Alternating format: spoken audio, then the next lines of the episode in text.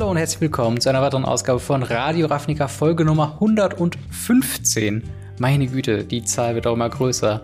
Mit mir dabei, äh, diesmal aus dem Hotel, ist der Marc. Hi, wie geht's dir? Hi, mir geht's gut. Ich hoffe, mein Internet heilt das einigermaßen hier aus. Aber äh, wir dachten uns, wir wollen das hier auf keinen Fall sausen lassen mit Radio Ravnica. Und ähm, wir haben neulich schon aus Versehen eine Folge ausgelassen. Das wollten wir jetzt nicht wiederholen, dementsprechend neue Folge, neues Glück und äh, wir haben coole Themen, oder? Ja, genau. Äh, ich hoffe, technisch gesehen äh, funktioniert alles. Äh, verzeiht die ab und zu vielleicht äh, mal etwas pixelig werdenderen Bilder. Aber äh, wir versuchen einfach so gut wie möglich euch den Content zu bringen, den ihr verdient. Wir haben heute ein paar interessante Themen. Wir haben zum einen haben wir die Magic World Championship, äh, die jetzt dieses Wochenende, wenn ihr das guckt, an diesem Freitag beginnen. Ähm, dann reden wir ein bisschen über Standard. Wie gesund ist es eigentlich und haben wir es eigentlich schon wieder gelöst? Gibt es wieder Problemkinder? Zu guter Letzt haben wir dann noch Ankündigungen zu äh, Innistrad Double Feature und Commander Collection Black. Und natürlich dann äh, Ask Us Anything Euro-Rubrik, wo ihr uns Fragen stellen könnt. Und äh, bevor wir jedoch loslegen, gehen wir kurz darauf ein, dass wenn ihr das Ganze hier auf YouTube schaut, wären wir euch sehr, sehr dankbar, wenn ihr uns abonnieren könntet, äh, auch gerne beim MTG Blackside vorbeischauen könntet, ähm, denn der macht ausgezeichneten Content. Ähm, zu guter, also dasselbe auch dann für Spotify und Apple Podcast, da gerne mal followen und dasselbe auch für ja, positive Bewertungen, soweit es denn möglich ist, egal welche Plattform ihr benutzt, das hilft uns einfach mehr gefunden zu werden mehr Leute zu erreichen, die sich vielleicht auch für Magic the Gathering interessieren. Wenn ihr mit uns in Kontakt treten könnt, haben wir Twitter, Instagram und äh, Discord natürlich. Und der Discord ist auch dafür da, wenn ihr uns Fragen stellen wollt, äh, könnt ihr das eben dort tun. Kostet nichts. Einfach könnt ihr den äh, normal, ganz normal joinen und äh, in den Dialog treten mit uns. Zu guter guter Letzt haben wir noch äh, Patreon, patreon.com slash gamereview, wo ihr uns finanziell unterstützen könnt und ab einem gewissen Rang taucht ihr dann auch in den YouTube Endcard und in, am Ende von jedem Podcast werdet ihr nochmal namentlich genannt, wenn ihr das denn so wollt. Äh, wie gesagt, wenn ihr uns unterstützen wollt, ihr kriegt die Podcasts in voller Länge und als Video zur Verfügung gestellt, als kleinen Bonus obendrauf. Und ähm, das soweit mit der Vorreden. Ich würde sagen, wir steigen direkt mal ein in die Magic oh, World. Championship. Äh, genau, dieses Wochenende findet es äh, statt. Hast du Bock? Freust du dich? Äh, ich habe erst neulich erfahren, dass es überhaupt diese Woche ist. Dementsprechend, äh, ich habe noch keine Ahnung. ja, ähnlich geht's mir da auch. Äh, ich glaube, wir haben letzte Woche, haben wir noch fälschlicherweise gesagt, dass es etwas später vielleicht käme. Mhm. Äh, dann wurden wir korrigiert in den Kommentaren. Ähm, und es ist tatsächlich schon dieses Wochenende. Ähm, was euch erwartet wird äh, oder erwarten äh, doch erwarten wird, ist 16 Spieler, die sich äh, über das Jahr, über die Season für die Worlds qualifiziert haben, über verschiedene Mechanismen, über die Set Championships, über Gauntlets, über große Punktzahlen beim MPL oder was auch immer da alles los war. Auf jeden Fall 16 Spieler, wo haben sich qualifiziert für dieses Turnier und es werden 10 Runden gespielt.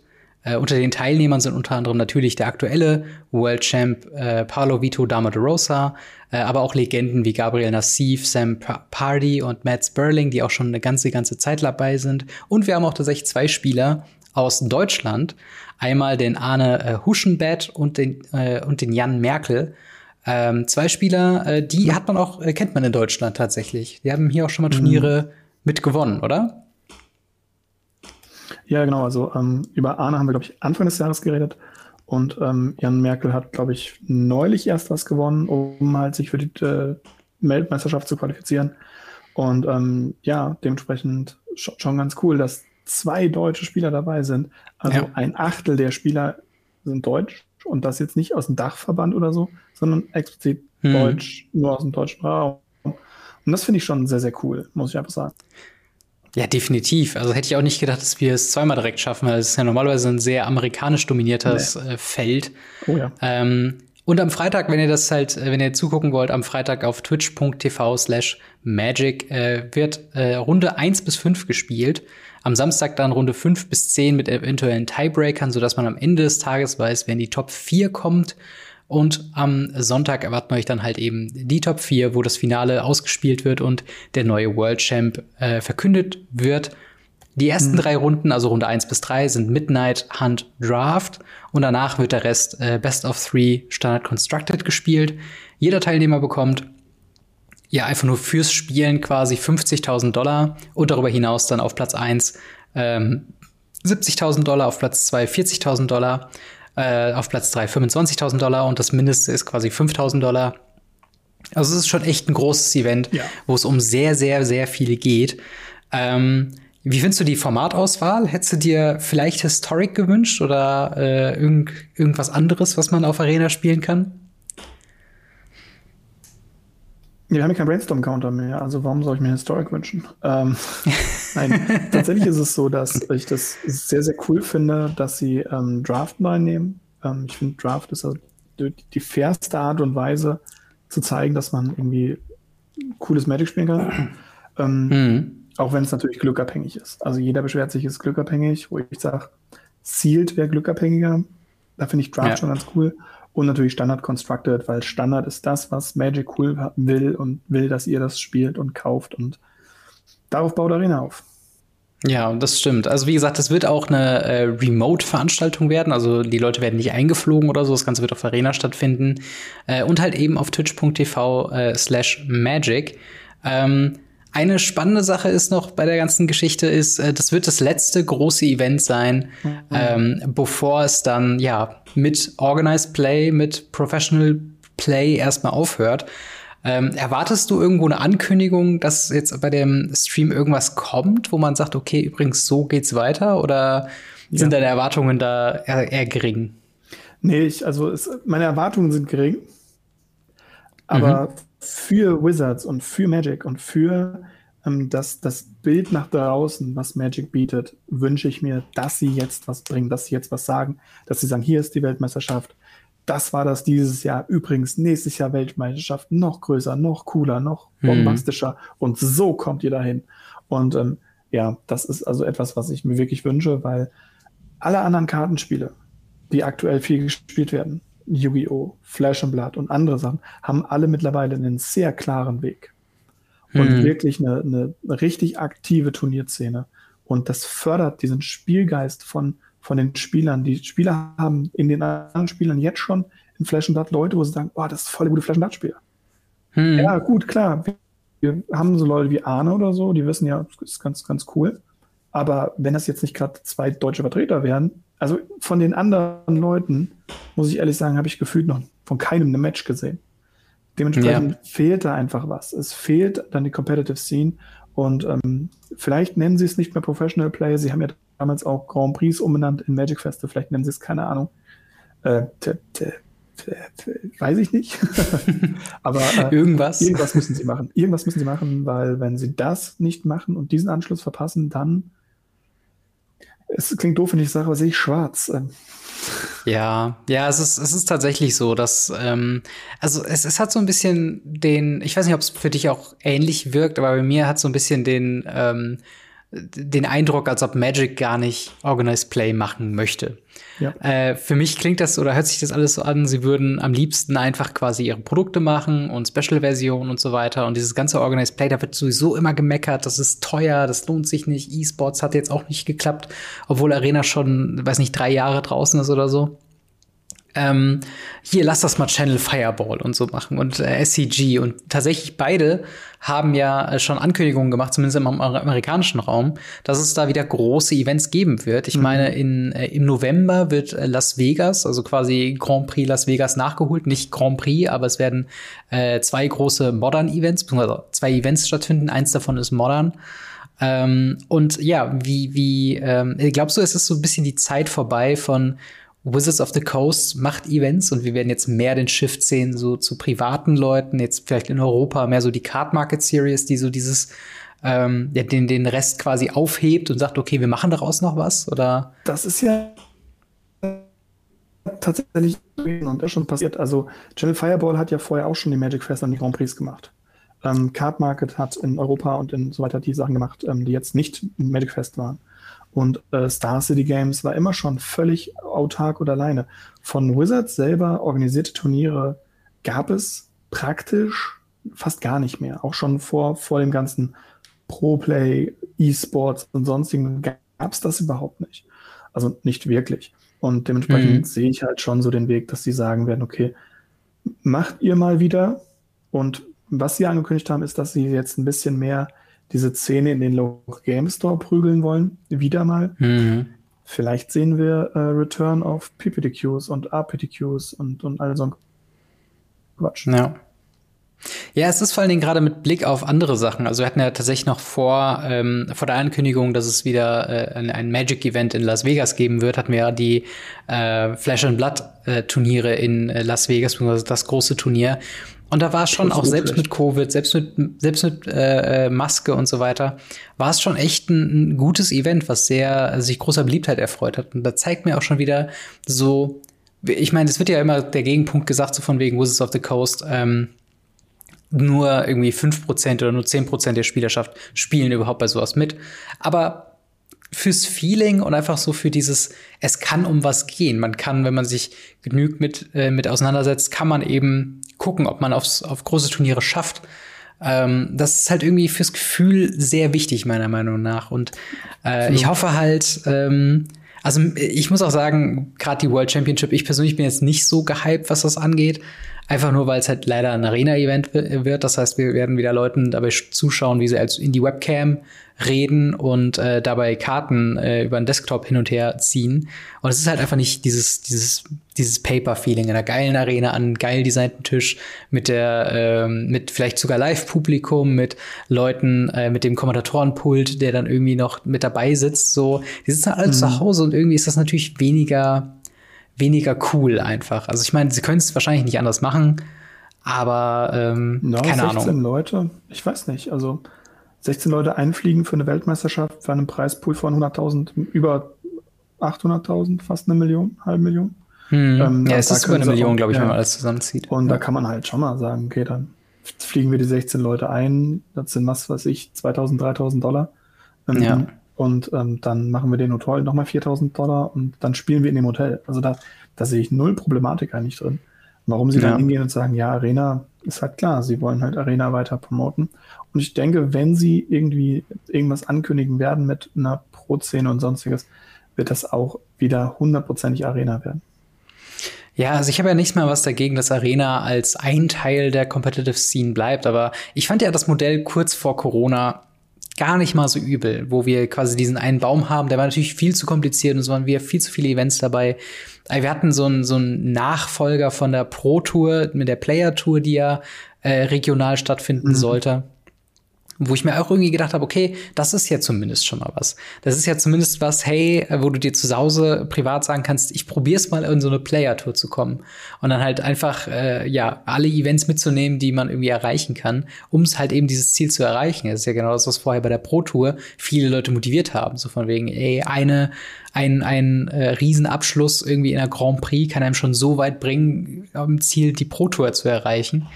Und ähm, ja, ich, ich hoffe halt, dass sie irgendwas ankündigen, was wieder dieses Gefühl erzeugt. Dieses Gefühl von, ich habe Bock, mich wirklich hinzusetzen, mich, das, mich mit dem Meta auseinanderzusetzen und zu sehen, okay, was sind die besten Strategien, was sind die besten Deck-Tags, weil so ein bisschen, in meinem persönlichen Empfinden ist es so ein bisschen so, warum soll ich aktuell mich mit Magic so auseinandersetzen, was aktuell in Decks gespielt werden? Ich meine, natürlich, klar, das gehört zum Podcast dazu, dass ich das mache.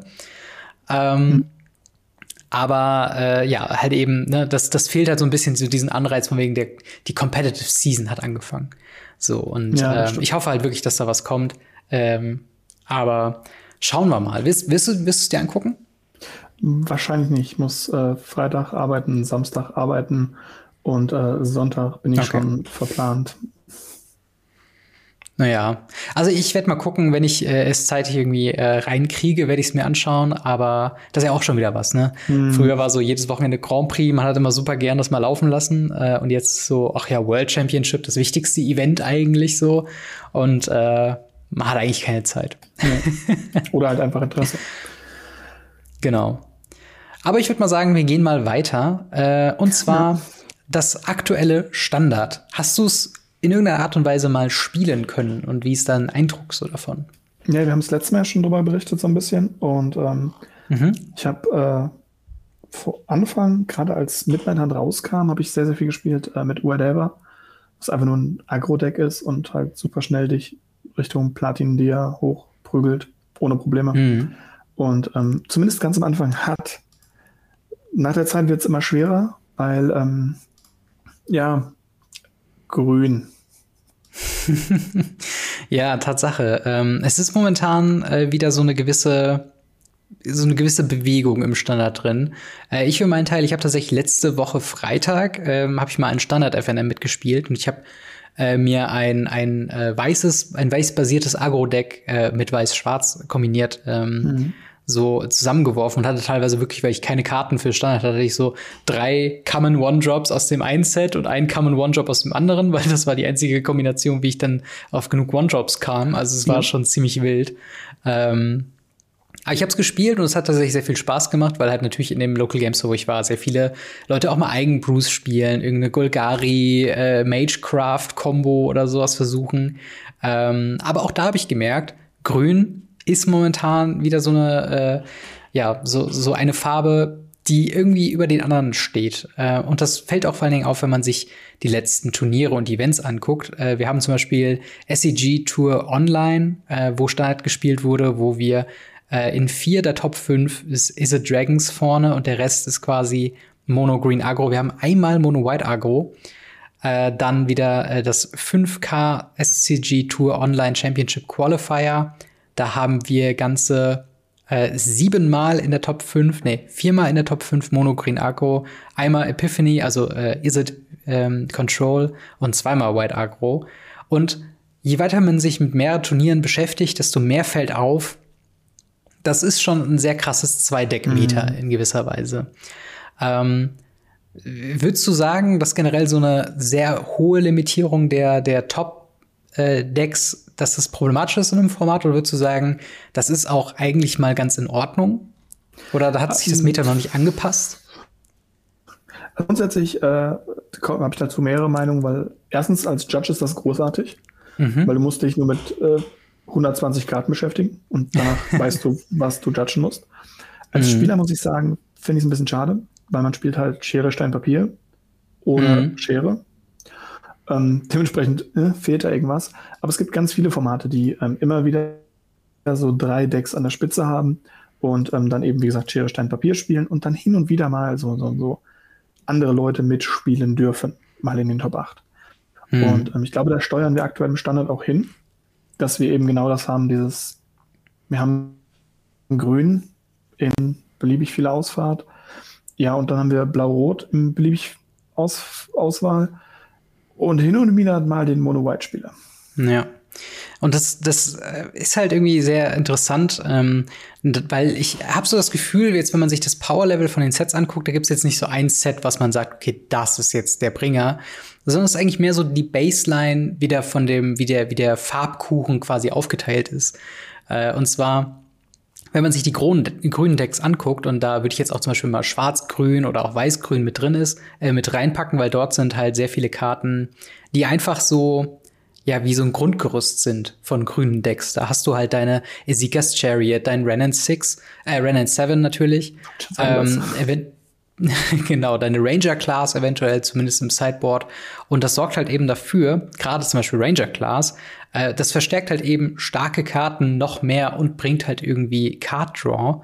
Esikas Chariot, haben wir schon beim letzten Woche geredet, ist halt einfach so eine dieser Karten, unfassbar schwer loszuwerden, außer halt mit Counterspells. Und das bringt uns quasi zu dem anderen Deck gleich wieder rüber. Aber auch gerade das Mono-Green Agro-Deck, das, was ich mal sagen würde, die äh, ja, stärkste Variante von grünen Decks einfach gerade ist, das hat halt eben so Hammer-Two-Drops wie Werwolf äh, Pack Leader, ein, ich glaube, zwei Mana 3-3, was noch mal eine Karte zieht, wenn du mit sechs Power angreifst. Ähm, und dann eben. 3-2, aber, aber ja. Oder 3-2. Dann halt eben ein Old Crows Troll, der äh, zwar drei grüne Mana kostet, riesig ist und wenn du ihn zerstörst, kann der halt später als Token wiederkommen. Ah, ja. Also einfach wieder so dieses Grundthema bei Grün die können irgendwie alles. Die können aus dem Friedhof oder die können halt irgendwie wiederkommen, die können Card Draw, die sind riesig. Ja. Ist das, hat es Wizards immer noch nicht geschafft, so grün auszunavigieren, beziehungsweise dieses, diese grüne Problematik zu umschiffen? Ich finde das nicht schlimm. Ich finde das überhaupt nicht schlimm. Als ich angefangen habe in Magic, haben wir jeden Grünspieler belächelt. Mhm. Man konnte grün splashen, weil man wollte Birds of Paradise, Sakura Tribe Elder oder Abnutzen spielen. Mhm. Dann war es das. Also es gab keinen anderen Grund, grün zu spielen. Und das hat sich über Jahrzehnte hingezogen. Ja, man hatte mit Ravnica mal so ein bisschen grün-weiß, grün-schwarz, bla bla bla. Niemand wollte grün spielen. Grün war die schwächste Farbe über Jahrzehnte hinweg, meiner Meinung nach. Klar, sie haben so starke Sachen wie, oh mein Gott, Tamokov, oh mein Gott, äh, Sylvan Library, oh mein Gott, hin mhm. und wieder mal kommt eine grüne, eine grüne gute Karte raus. Aber alleine, wenn ich mir überlege, wenn ich meinen Ordner anschaue, meine Ordner, die ich so daheim habe, mein kleinster Ordner ist grün. Mhm. Und die Karten, die da drin sind, sind so alle aus den letzten drei, vier, fünf Jahren. Also ja. nicht alle, aber fast alle. Sehr, sehr viele. Und ähm, dementsprechend finde ich das voll okay, dass sie jetzt hier mal einen, einen Shift machen und sagen, wir haben jahrelang weiß und rot zum Beispiel stark gepusht und haben den immer wieder coolen Stuff gegeben. Jetzt pushen wir das mal ein bisschen rum. Warum blau immer noch Zeug bekommt, verstehe ich nicht. Ja, ja, das ist, also ich, ich würde dir da in Teilen widersprechen, weil ich finde halt schon, dass wenn wir jetzt, wir haben ja schon einen sehr krassen Trend, du hast ja eben schon gesagt, so drei, vier Jahre, mhm. ist halt grün einfach so auf dem Vorkommen. Wir haben halt auch aus den Ravnica-Sets, aus den letzten Ravnica-Sets, ähm, hier diese äh, Hydroid Crazes, ähm, die halt einfach, gut, die ist grün-blau, muss man mhm. so sagen, genauso wie in Oko, aber halt eben eine Once Upon a Time. Ist halt so eine Karte, die spricht mir persönlich jetzt nicht grün an und ähm, mittlerweile ist es halt wirklich so, Grün wird sehr viel assoziiert mit Natur. Ne? Dann kannst, darüber kannst du ja irgendwie alles, irgendwie alles, wie soll ich sagen, assoziieren. Da kannst du Card Draw mit assoziieren, da kannst du mit äh, sehr starke, mächtige äh, Urbiester irgendwie mit äh, assoziieren. Aber eben eigentlich steht es ja mehr für Ramp und ja. bitte? Wiederbelebung oder auch mit dem mehr Ressourcen aus dem Friedhof holen, sonst was, das könntest du auch alles für Grün benutzen. Ja, yeah, genau. Und das ist halt eben so das Ding, irgendwie, keine Ahnung, irgendwie wird mir der, der, der, äh, der, der Kuchenanteil in Richtung Grün immer, ist immer so ein bisschen stärker als beim Rest. Und das ist halt eben mhm. so ein mhm. bisschen das Problem, was ich da schon sehe. Und Blau hat halt, zumindest jetzt, um wieder auf Standard zurückzukommen, den krassen Vorteil, dass es halt die sauberste Antwort irgendwo ist auf Grün. Ähm, denn Seekers Chariot, äh, Werewolf Pack Leader, Ranger Class, Old Cross Troll, alles kein Problem, weil man es weg countern kann. Das Problem kommt erst dann, wenn man es zerstören möchte. Und ähm, Darüber hinaus haben wir halt eben noch Alrun's Epiphany, eine ja äußerst starke Karte äh, im aktuellen Meta. Nicht unbedingt, weil sie selbst besonders stark ist, sondern weil sie einfach dafür sorgt, dass die wenigen ähm, ja Finisher, die diese Control Decks eben spielen, sprich halt äh, ja Goldspan Dragon und so weiter, ja eben noch viel stärker werden, weil sie dann noch mal Raum mhm. zum Atmen bekommen. Oder zum Beispiel Smoldering Egg ist so ein Fall. Ne? Der nimmt ja quasi die Mana-Kosten auf und packt die auf Counter mit drauf. Und wenn du dann bei sieben ja. bist, dann äh, ist quasi äh, hast du wieder einen riesen Drachen, der wieder kleinere Kreaturen wegschießt und so weiter. Und das ist halt einfach der große Pluspunkt. Ähm, plus du hast noch so Sachen wie äh, Expressive Iteration, eine quasi äh, Scry 2 Draw 2 für zwei Mana, äh, was schon echt riesig ist. Äh, Burning Hands und Cinderclasm eben verschiedene rote Removal-Sachen, die du halt in dem Ilse-Deck sehr gut kombinieren kannst, für eben kleinere und auch eben größere äh, Board-States. Und ähm, so eine Flexibility haben irgendwie andere Farben nicht, meiner Meinung nach. Also gucken wir uns das weiße Deck an. Mono White Agro ist halt eben so, wie man sich vorstellt, wie immer White Weenies ist. Viele kleine Kreaturen, die einfach den, den Geschwindigkeitsvorteil nutzen, um den Gegner zu überwinden. Ähm, ich weiß nicht, hm. Schwarz taucht so super wenig im Moment auf. Ähm, ja, keine Ahnung. Wie äh, spürst du das denn, wenn du Arena spielst und jetzt mit deinem UR Delver äh, Deck äh, ladderst? Spürst du da auch so, ein, so eine Tendenz zu den beiden Decks oder ist das quasi auf der Ladder nochmal was anderes wie bei diesen Turnieren, die wir jetzt gerade besprochen haben? Also was ich auf jeden Fall noch mehr sehe als das, was jetzt ist, was wir noch gar nicht richtig angesprochen haben, ist dieses Rot-Grün Werwolf Agro oder Wolf Agro. Mhm. Ich weiß nicht, ob es pur Werwolf ob man es als Werwolf bezeichnet, weil es sind ja doch auch einige andere Wölfe und Werwölfe aus anderen Sets mit dabei. Es ist ja nicht nur in Estrad ja. hat.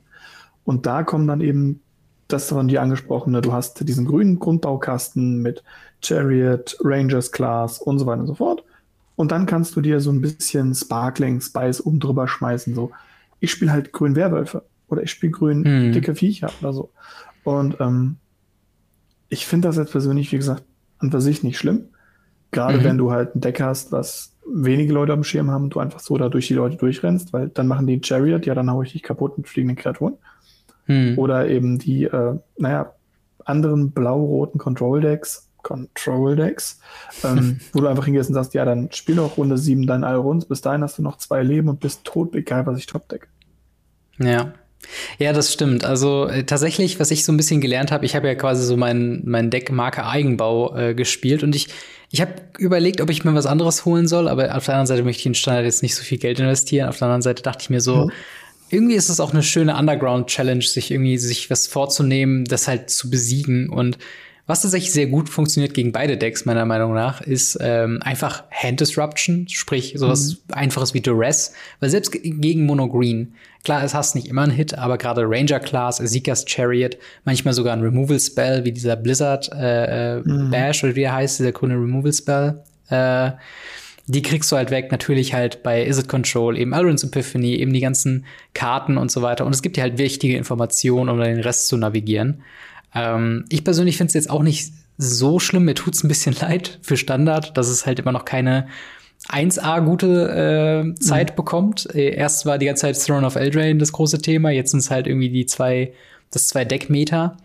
Äh, aber auf der anderen Seite, ich weiß nicht, ob wir wirklich Bands brauchen, weil es ist ja jetzt auch schon bald wieder nächste Spoiler-Season. Äh, dementsprechend, ähm, vielleicht kommt ja die passende Antwort im nächsten Set. Ähm, glaubst du, das wird auch sag ich mal, das Meta dann nochmal aufwühlen, wenn da nochmal ein Satz neuer Karten dazu kommt? Ich denke auf jeden Fall, gerade weil aus, in Crimson Bow erwarte ich unendlich viele Vampire und ganz mhm. wenige Werwölfe, wirklich ganz, ganz wenige Werwölfe. Ähm, und dementsprechend eher so diesen Shift in Rot, Schwarz, Weiß, das sind so die drei Farben, die ich da gepusht sehe, mhm. wo ich halt in äh, Innistrad Midnight Hand eher so grün, rot, blau gesehen habe. Ja, aber gerade von dem vorherigen Thema, wo wir über die World Championship geredet haben, ist natürlich auch schon wieder so ein leichter, ich will nicht sagen Downer, aber schon so, dass man denkt, ich habe schon irgendwie ein ganz gutes Bild, ja. was mich auf der World Championship erwarten würde. Ja, das, das ist äh, vielleicht auch der Grund, warum äh, Draft damit reingeflogen ist. Ja, gut, äh, das, das stimmt. Wobei drei Tage auch dasselbe Format, ich glaube, da ist es fast egal, was für ein Format. Ich glaube, das würde mich irgendwann langweilen. Ja, das stimmt. Wobei, also ich meine, korrigiere mich, äh, wenn ich da falsch liege, aber ich meine, dass die eigentlichen oder die ursprünglichen Pro-Touren, die waren ja auch immer so am Set-Release oder sehr nah am Release von einem Set. Da gab es ja gar nicht mehr so diese Zeit, wo man so zwei, drei Wochen Zeit hat seit einem neuen Set, sondern wurde quasi Standard gespielt, so frisch wie es geht, oder? Glaubst du, das spielt ähm, auch sehr ähm, viel mit da rein? Also es war äh, immer so ein bisschen, bisschen random. Ich habe Pro-Touren erlebt, die ähm, praktisch eine Woche vorm neuen Release waren. Die waren mhm. sehr unbeliebt, weil die Leute dann geguckt haben, oh cool, hier, das spielen die Pros. Oh, mhm. warte, wir haben ein neues Set. Alles, was die gespielt haben, ist irrelevant. Das haben wir auch schnell erlebt. Ja. Und ähm, ich finde die Idee, dass sie hingehen und sagen, ja, wir haben ein frisches Set, ihr habt eine Woche Zeit, danach müsst ihr Go geben, das macht einen Pro-Spieler aus. Also der Unterschied zwischen, zwischen dir, mir und Luis Gadvages ist nicht so groß, aber er ist halt so dieses, ähm, die Leute wissen, was sie tun. Sie müssen sich mit den Decks auseinandersetzen. Sie, sie, sie leben davon. Es ist eine Berufung für diese Person. Ähm, sie sind mhm. keine Casual-Spieler, die einfach nur sagen, hey, cool, ich habe einen Werwolf, sondern die müssen sich mit ihrem Job auseinandersetzen. Und dann erwarte ich schon, dass sie in einer Woche konforme Decks spielen. Ob das jetzt dann auch ja. die gesolvten Metadecks sind, weiß ich nicht. Aber ich erwarte, Aber das, dass sie binnen einer Woche irgendwas machen können. Ja, aber das ist ja genau der Punkt. Damals hat man halt noch von solchen Turnieren, die halt kurz nach Release finden, stattfinden, noch Sachen rausgezogen. Das ist ja auch was, was so den aktuellen ähm, ja, Magic Arena Competitive-Spiel so ein bisschen da verloren geht. Meistens war die Reaktion nach so einem großen Turnier, wir müssen irgendwas bannen und nicht, wow, guckt euch mal dieses spannende neue Deck an, was jemand quasi quergeschossen hat und damit richtig abgeräumt hat. Ähm, das ist natürlich auch so was. Je länger man wartet nach einem neuen Release oder bevor so ein Meta neu aufgeschüttelt wurde, desto mehr sind natürlich, äh, ja, die Wege geebnet. Und äh, das ist halt auch so, so, ein, so ein frischer, eine frische Perspektive, wie man so eine World äh, Championship vielleicht aufheizen könnte, wäre so, okay, weiß nicht, Crimson, Mo Crimson Vow Standard ist das Format und wir wissen noch gar keine Karte von Crimson Vow zum Zeitpunkt jetzt, aber wenn sie quasi spielen, würden quasi neue Karten schon mit in Umlauf kommen und sie hatten gar nicht so viel Zeit zu testen. Und das wäre halt irgendwie Wäre spannend, aber äh, ist natürlich nicht, ist mehr Wunschdenken. Ähm, aber ich bin mal gespannt, wie sich der Standard weiterentwickelt. Ähm, Wenn es schlecht ist, wie gesagt, sagen, haltet durch. Sorry. Ich, ich fände es cool, wenn sie das als, als Draft machen würden. Wenn sie hingehen würden hm. und würden sagen, hey, hier ist euer Draft-Set und dann ist das, keine Ahnung, entweder dieses Double-Feature oder einfach hm. Crimson Vow. So nach dem Motto, ja, get good at it. Ja, das, das stimmt, das wäre auch spannend. Halt einfach ein bisschen mehr Überraschung, ein bisschen mehr so rauskitzeln, nicht perfektionieren, sondern mehr so dieses, seid mal, seid mal ein bisschen mutiger, ihr Pro-Spieler. Das, glaube ich, wäre ziemlich spannend. Aber ähm, mhm. ja, ich würde sagen, äh, wir gehen damit mal zum nächsten Thema. Und zwar haben wir äh, ja zwei kleine Ankündigungen oder kleine, es sind schon, sind schon große und wichtige Ankündigungen für äh, den einen oder anderen Spieler. Und zwar haben wir zwei Produkte, die wir schon wussten, dass sie rauskommen, nur wir wüssten noch nicht, wann sie rauskommen. Und zwar haben wir einmal Innistrad Double Feature. Äh, Marc, wenn du jemanden Innistrad Double Feature erklären müsstest, wie würdest du es sagen? Ähm, das ist äh, das viel zu frühe, und zwar wirklich viel zu frühe Timespy Remastered für Innistrad. Weil das ist das, was sie normalerweise in zehn Jahren hätten rausbringen sollen für Innistrad, Midnight Hunt und Wow weil sie halt hingehen und sagen, okay, das ist ein Draft-Set mit den besten Karten daraus und es ist voll auf mhm. Draft ausgelegt. Ja, es ist halt so ein bisschen äh, quasi Block-Draft, könnte man das, glaube ich, ganz lose ja. vergleichen vielleicht. Aber sie haben ja Karten rausgenommen. Also es ist ja nicht so, dass das zwei einfach beide ja. Sets zusammen sind. Sondern sie haben es wirklich angepasst an ein positives Draft-Erlebnis. Doppelte Karten rausgenommen, Karten, die was ähnliches tun, die bessere Karte von beiden ersetzt und so weiter und so fort. Es ist eine ganz coole Idee wie gesagt, Times by Remastered für Innistrad nur halt zehn hm. Jahre zu früh.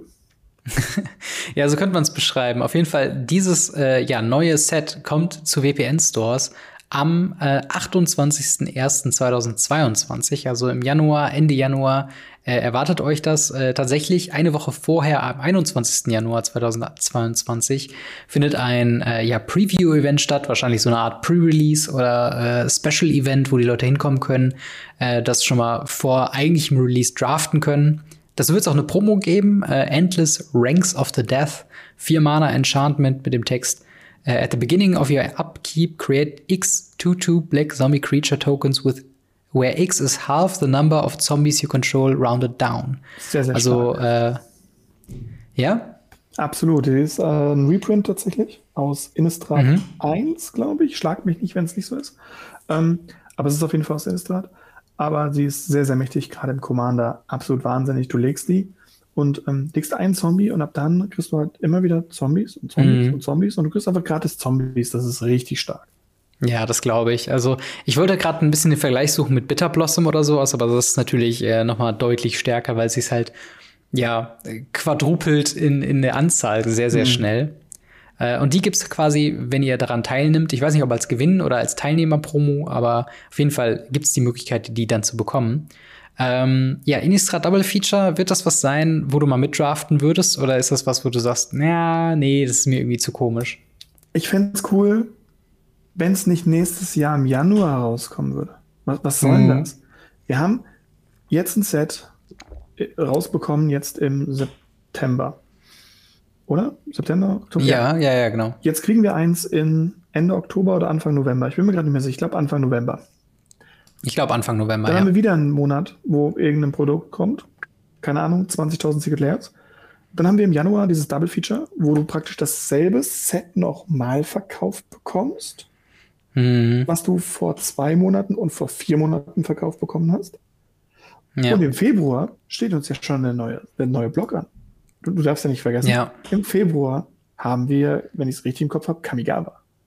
Ja, Neon, äh, Neon also, Kamigawa das ist halt, Neon Dynasty. Ich, ich fände es so cool, wenn sie dieses Double Feature einfach als zusätzliches Produkt für die VPN-Stores zum Kaufen zum Release von Crimson Vow oder von mir aus zwei Wochen später nach Crimson Vow den hm. Leuten dann geben würden.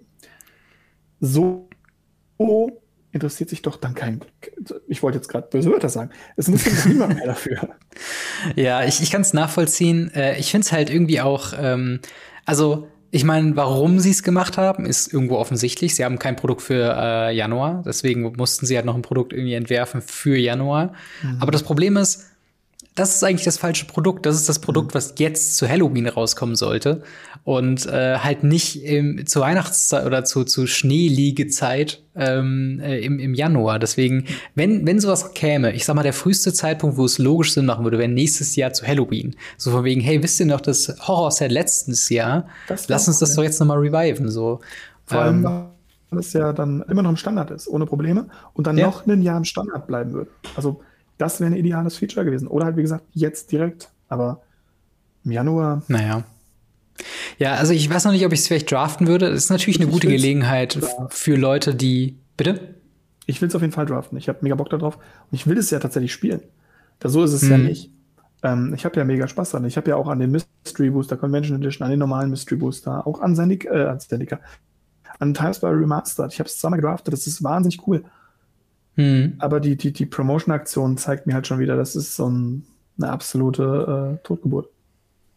Ja. Ja, das stimmt schon. Also ich habe auch Bock, es zu spielen und es ist, glaube ich, eine ganz gute Gelegenheit für Leute, die jetzt vielleicht aktuell Standard nicht, noch nicht drin sind, aber dann halt später nochmal dazukommen, ein paar Midnight-Handkarten nochmal mit aufzugreifen. Ähm, aber mal gucken, mal gucken, wie es wird. Wir müssen mal gucken erstmal, wie Crimson Wow wird. Und das ist ja auch erstmal eine spannende Frage. Die zweite, äh, das zweite Produkt, was wir angekündigt bekommen haben, ist äh, Commander Collection Black, äh, was eine ja schon voraussortierte Wahl an Karten äh, einfach bereitstellt. Das ist quasi, ihr könnt es euch vorstellen wie eine Secret Lair, nur mit mehr Karten drin und halt im Local Game Store. Ähm, die Karten nur zur Auffrischung, damit ihr wisst, welche drin sind, sind einmal äh, Ghoulcaller Gisa, Ophiomancer, äh, Phyrexian Arena, Reanimate, Toxic Deluge, Soul Ring, Command Tower, Liliana, Heretic Healer und ein äh, Snake Token. Ich glaube von der äh, vom Ophiomancer. Ähm, und diese Karten, genau, und diese Karten wird es auch zu kaufen geben, ebenfalls am 28. Januar 2022.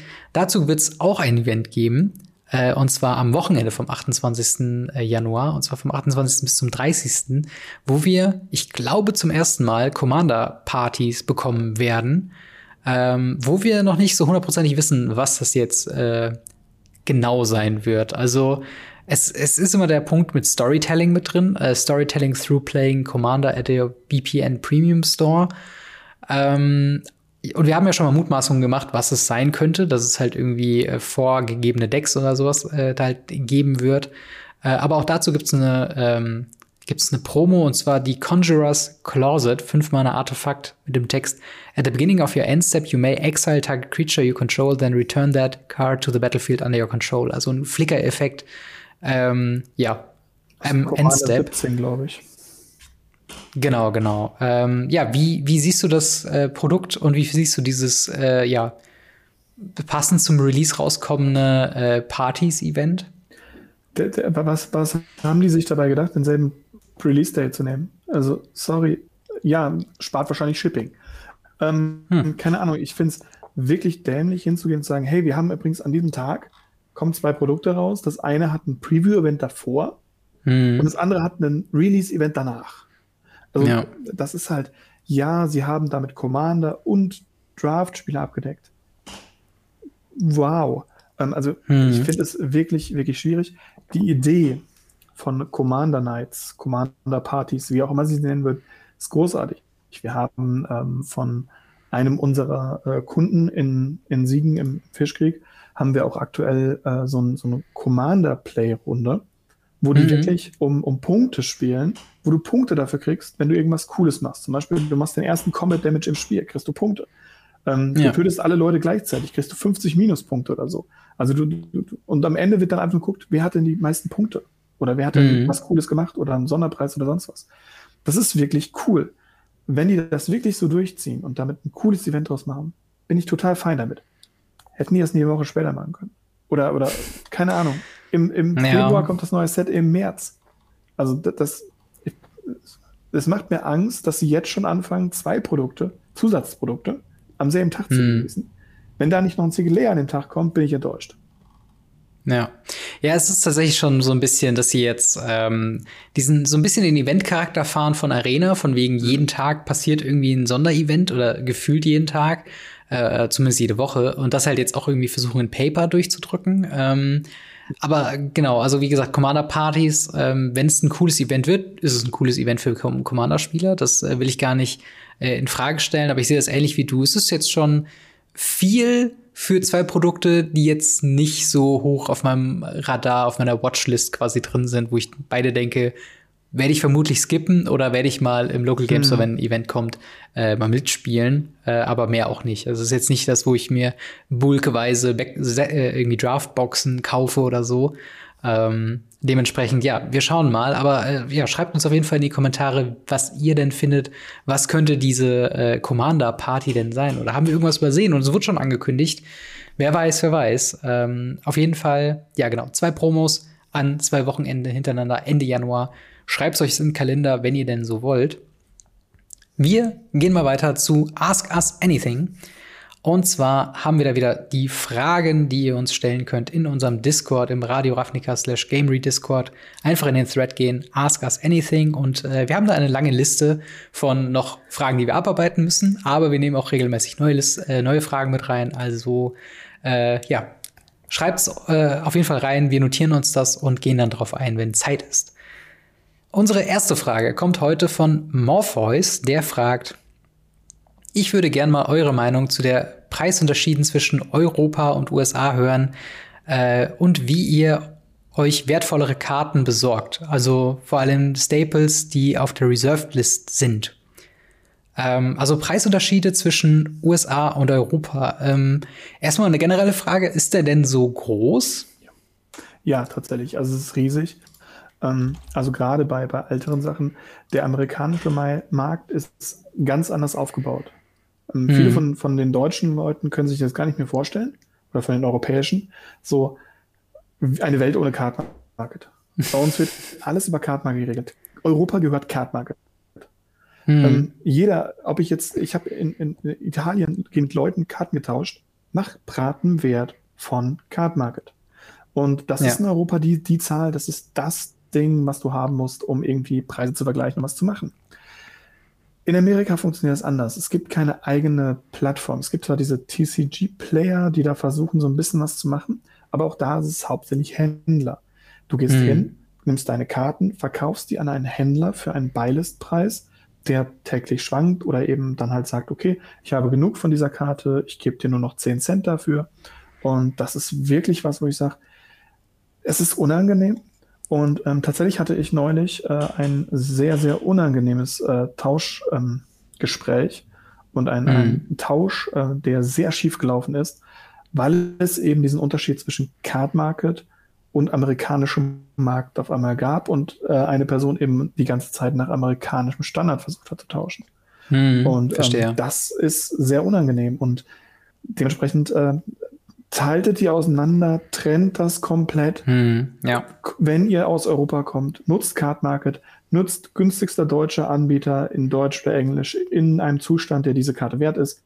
Dann habt ihr eine ungefähr Vorstellung, für was ihr diese Karte verkaufen könnt. Und ja. ähm, genau dasselbe macht ihr andersrum, es sei denn, die Karte ist natürlich Französisch, Italienisch oder ähnliches. Dann nehmt ihr natürlich die Sprache.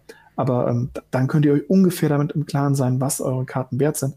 Und ja, alles andere ist, ist wirklich schwierig mit dem amerikanischen Markt. Das kann ich nur so weitergeben. Macht das. Ja, nicht. das stimmt. Ich finde es vor allen Dingen interessant, äh, eigentlich könnte man das ja klein oder, oder grob zusammenfassen, dass USA ist hauptsächlich zentralisiert, mhm. was äh, quasi der Einkauf von Karten eingeht und Europa ist dezentralisiert. Ja. Heißt, auf Europa hast du halt bei Card Market jeder individuell verkauft Karten und in den USA ist es halt Channel Fireball, TCG, wer auch immer. Genau. Die haben halt riesen Lager an Karten und verkaufen die dann dort oder es läuft halt über Händler. Und ähm, es hat natürlich Vor- und Nachteile. Eine, eine Frage, die wir auch sehr häufig bekommen oder die ich halt häufig gestellt bekommen äh, werde, ist halt so, okay, ich soll mir Singles kaufen, aber dann muss ich ja von 10.000 verschiedenen Einzelhändlern mir quasi für ein Deck alles zusammenholen. Und das ist dann wiederum die negative Seite daran. Also ja. ein Teil von mir würde sich ich weiß nicht, ob ich mir wirklich ein, also ein zentralisiertes System wünschen würde. Ich weiß nicht, wie siehst du wir das? Haben, wir haben das ja. Du kannst ja bei ähm, gewissen Händlern auf die Seiten gehen mhm. die immer noch einen Shop fahren. Ähm, und dort kannst du dann äh, dir alle Karten zusammensaugen. Also es gibt gerade in Deutschland auch sehr, sehr gute Läden, also gut sortierte Läden, ähm, mhm. die sich das aber natürlich bezahlen lassen, dass sie Ja. alles vor Ort haben und dass sie jetzt ein Shop sind und dass du jetzt zentral bei einer Person kaufst, statt dezentral von jedem dir das günstigste rauspickst.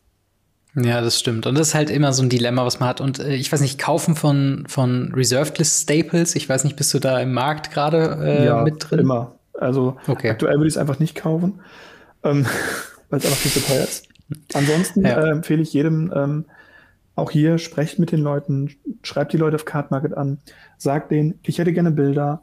Wenn die Bilder Mhm. nicht scharf genug sind oder verwackelt sind oder ganz schlimm ist immer das, wenn wenn es ein, ein schwarzer Rand ist und auf einem weißen Papier dann äh, fotografiert wurde, dann hast, siehst du die ganzen weißen Flecken nicht, ähm, sondern du Mhm. musst die Vorderseite, wenn es einen schwarzen Rand hast, musst du auch auf einer schwarzen Oberfläche oder auf einer dunkelblauen Oberfläche sehen. Ähm, genauso ist es, wenn du eine weißrandige Karte hast, musst du die auf einem weißen Untergrund sehen, damit du Flecken siehst, damit du Grünspan siehst und Mhm. so weiter und so fort. Und ähm, wenn dir das nicht ausreicht, dann schreibt die Person an und sagt, ich hätte gerne noch mal ein Bild davon. Und dann kauft die Ja. über Card Market, bestätige die Ankunft noch nicht, guck dir die Karte an, check die Karte. Es gibt ganz tolle Videos dazu, ähm, wie man äh, Echtheit äh, äh, überprüft. Und Mhm. ähm, wenn du sagst, sie ist in dem Zustand, den ich haben möchte, sie ist echt und ähm, alles ist super gelaufen, das ist die Karte, die ich als Bild gesehen habe, dann drückst du auf Bestellung bestätigen, dann kriegt derjenige sein Geld und gut ist.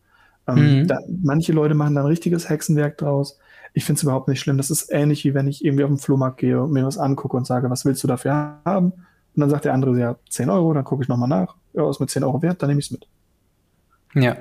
Nö, aber das ist doch eigentlich eine sehr gute Antwort auf diese Frage. Ähm, ich würde noch eine Frage reinnehmen, und zwar von DK31, der fragt, worauf spielt der eigentlich Arena? Ähm, also die Plattform, für die ich jetzt gerade weiß, dass man sie spielen kann, ist ja Handy, äh, also Mobile, ähm, iPad und beziehungsweise Tablets und halt natürlich der PC. Ähm, wenn du Arena spielst, wo spielst du es am ehesten? Im PC. Ich habe äh, das mal kurz am Handy installiert gehabt. Das verbraucht unendlich viel Speicherplatz, muss andauernd geupdatet werden und nein, und mein Handy ist nicht gut genug für Arena. Also ich musste so ein Workaround machen, damit ich überhaupt Ja. auf meinem Handy Arena spielen konnte. Und ähm, da ich kein Apple-Jünger bin, es tut mir leid, ähm, habe ich auch keine Apple-Geräte, dementsprechend äh, Ja. PC. Ja, bei mir ist es auch der PC hauptsächlich und äh, sekundär mal das Tablet, aber das ist halt schon eher selten. Da habe ich neulich was Äh, gelesen wegen dem Tablet und Apple und Installationsproblemen. Ja, da, es, es hat irgendwie nicht funktionieren wollen und es stellt sich raus, man muss das Tablet einmal aus und wieder anmachen, damit es funktioniert. Sehr unüblich für eine App äh, aus dem App Store, aber es hat danach funktioniert und es macht tatsächlich auch, also auf dem Tablet macht es tatsächlich einigermaßen Sinn. Auf Ja. dem Handy finde ich es teilweise ein bisschen zu klein, aber es funktioniert. Äh, eine letzte Frage noch vom Henno, der schreibt, äh, was ähm, weiß man, was es in den Shops vor Ort bei den Pre-Release-Events so gibt? Gibt es dann auch schon die neuen Commander-Decks? Äh, da kannst du doch gewiss was zu sagen. Wie sieht das da aus? Was kann man im Laden schon kaufen, wenn ein Pre-Release-Event ist? Ähm, also normalerweise kriegst du die normalen Booster, also die Set-Booster, Mhm. nicht die Draft, also nicht mehr die Draft-Booster. Das ist äh, nur noch bei VPN Premium Stores. Ähm, ähnlich kriegst du keine Collector-Booster. Auch die sind VPN Premium Stores. Also es sei denn, du bist beim VPN Premium Store. Dann bekommst du natürlich auch diese beiden Sachen. Ähm, aber Ja. normaler VPN-Store kriegt die nicht. Ähm, alles nur in Deutsch. Du kriegst zum, zum Release nur Deutsch, äh, zum Pre-Release nur Deutsch. Ähm, Mhm. Du hast Commander-Decks da, nicht viele, aber ein paar hast du da. Und es gibt keine äh, Theme-Booster zum Release. Ähm, auch wie das beides mal VPN Ja. Premiums können, glaube ich, drankommen. Ähm, ja, also Commander-Decks gibt es, äh, Pre-Release-Kits und Set-Booster hundertprozentig. Bei allem anderen ist VPN Premium, würde ich einfach den Store fragen. Jeder Store ordert auch ein bisschen was anderes. Ja, genau. Und das, äh, darauf würde ich auf jeden Fall auch nochmal eingehen und sagen, im Zweifel halt wirklich gucken, ob euer Store auf Facebook oder Instagram oder sonst wo vertreten ist. Sonst mal einfach anrufen, mal fragen, was sie so an Ware bekommen zum Pre-Release. Ähm, aber Minimum deutsche äh, Booster wird es, glaube ich, geben. Immer. Ja, ja, auf jeden Fall. Genau, und das würde uns auch schon quasi zum Ende des heutigen Podcasts bringen.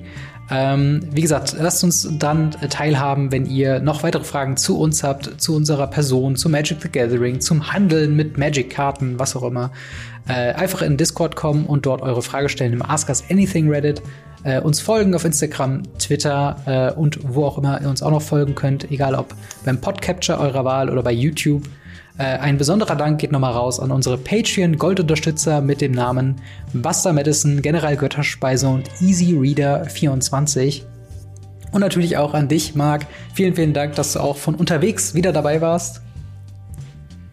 Immer wieder gerne. Und dann hören wir bzw. sehen wir uns nächste Woche wieder. Haut rein, bis dann. Ciao. Ciao, ciao.